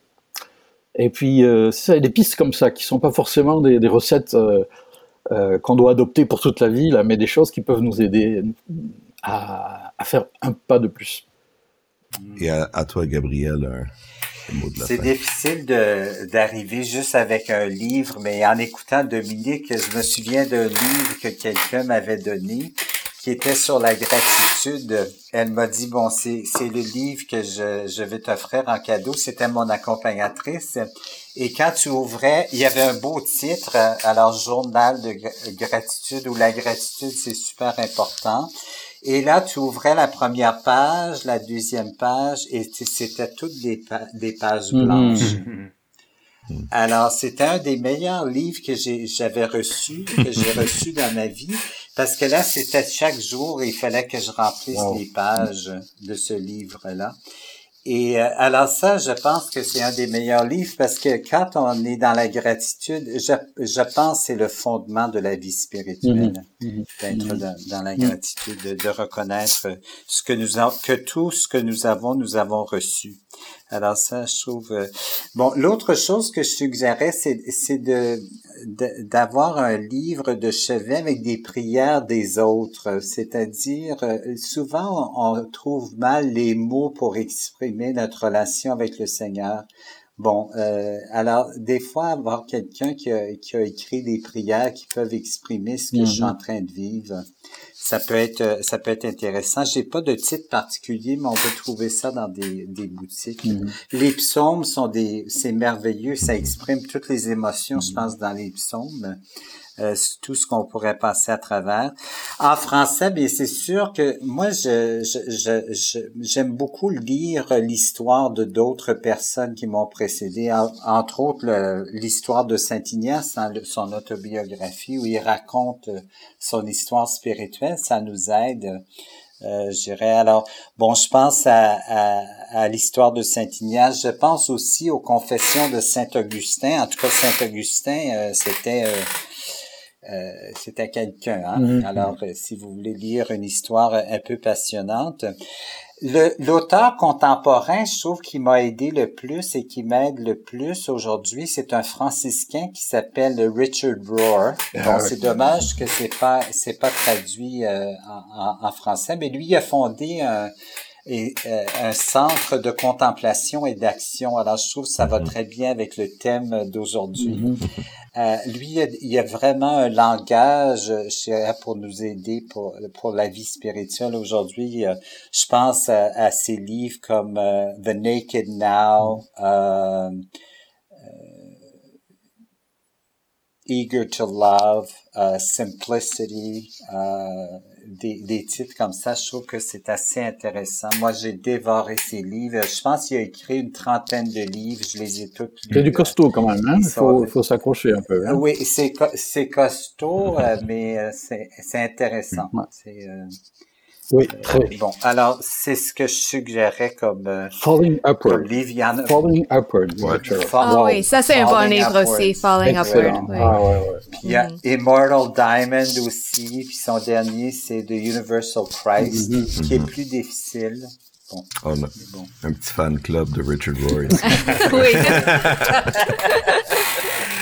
ah, mais c'est bien. Mais merci pour euh, toutes ces recommandations, toutes ces. Euh, ces paroles. Euh, je viens de, de, ça vient de venir en tête que si vous cherchez justement des petites explications de pratiques spirituelles, peut-être nouvelles, euh, que vous aimeriez suivre, ben vous pouvez aller sur convergencequebec.com et euh, sous l'onglet pratiques spirituelles, vous allez justement en découvrir huit ou neuf qui ont été écrits par différents auteurs par rapport à des façons justement de se mettre à l'écoute de Dieu et de, de peut-être vivre sa spiritualité de, de manière nouvelle. Il existe bien sûr toutes sortes d'autres choses que vous pourriez trouver à différents endroits, mais j'encourage nos auditeurs à, à prendre cet épisode comme je l'espère un avant-goût. C'est vraiment, il y a des profondeurs incroyables hmm. à, à découvrir hmm. dans, dans la pratique spirituelle, dans, dans euh, chez les anciens de la foi chrétienne. Euh, aussi dans le moment contemporain. Mm. Puis euh, je veux juste euh, vous remercier, Dominique, Gabriel, Célène, de tout ce que vous nous avez partagé aujourd'hui. Merci à vous. Merci. Ah, ben merci à vous. Ça, ça a été très euh, agréable de vous connaître. Absolument. Puis ça, ça va nous faire plaisir de peut-être continuer cette conversation, certainement de reprendre le sujet à l'avenir. Absolument. Fait que je vous souhaite euh, une excellente journée à tous. Merci. Merci. à vous. Merci à vous. Merci. Merci. Au revoir. Le podcast du Pop Socratique vous est présenté grâce à une collaboration entre Multicé, Mouvement Jeunesse et Pouvoir de changer. Notre objectif est de cultiver l'esprit critique, l'écoute attentive et la prise de parole sensée, en donnant à chacun l'occasion d'interagir avec un enjeu ou un sujet d'intérêt actuel à partir d'une perspective de foi. Suivez-nous sur Facebook pour être informé de nos prochains épisodes et de la reprise de nos événements live.